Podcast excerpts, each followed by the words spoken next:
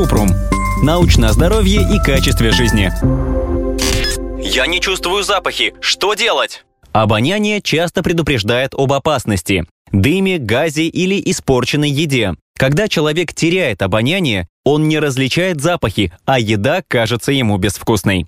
Как это работает? В носу и верхней части глотки есть клетки, которые содержат рецепторы запаха. Они улавливают запахи, посылают сообщения в мозг, и он определяет, что конкретно мы чувствуем. Любая проблема на этом пути влияет на способность нормально чувствовать запахи.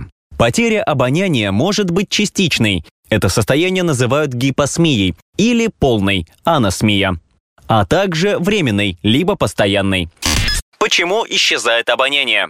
Есть масса причин, по которым человек перестает чувствовать запахи. Иногда это что-то безобидное, иногда признак того, что понадобится серьезное лечение. В любом случае, если причина не очевидна, например, дело не в насморке, лучше поговорить с лором.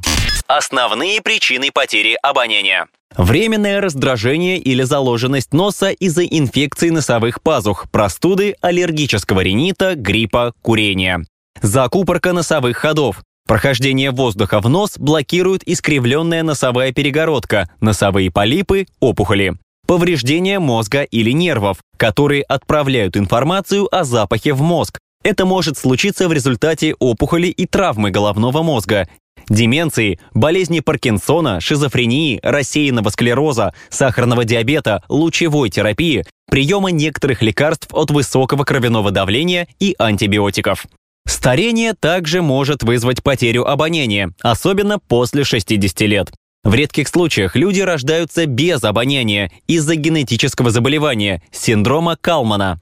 Потеря или изменение обоняния также может быть связано с COVID-19.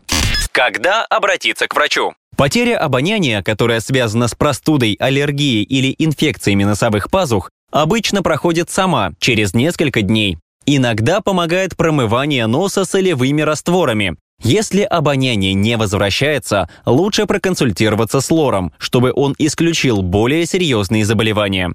Кроме того, потеря обоняния иногда лечится. Лор может прописать антибиотик для лечения бактериальной инфекции, стероидные спреи или удалить все, что блокирует носовой ход. Но в некоторых случаях потеря обоняния может быть постоянной. Ссылки на источники в описании подкаста. Подписывайтесь на подкаст Купрум, ставьте звездочки, оставляйте комментарии и заглядывайте на наш сайт kuprum.media. Еще больше проверенной медицины в нашем подкасте без шапки. Врачи и ученые, которым мы доверяем, отвечают на самые каверзные вопросы о здоровье. До встречи!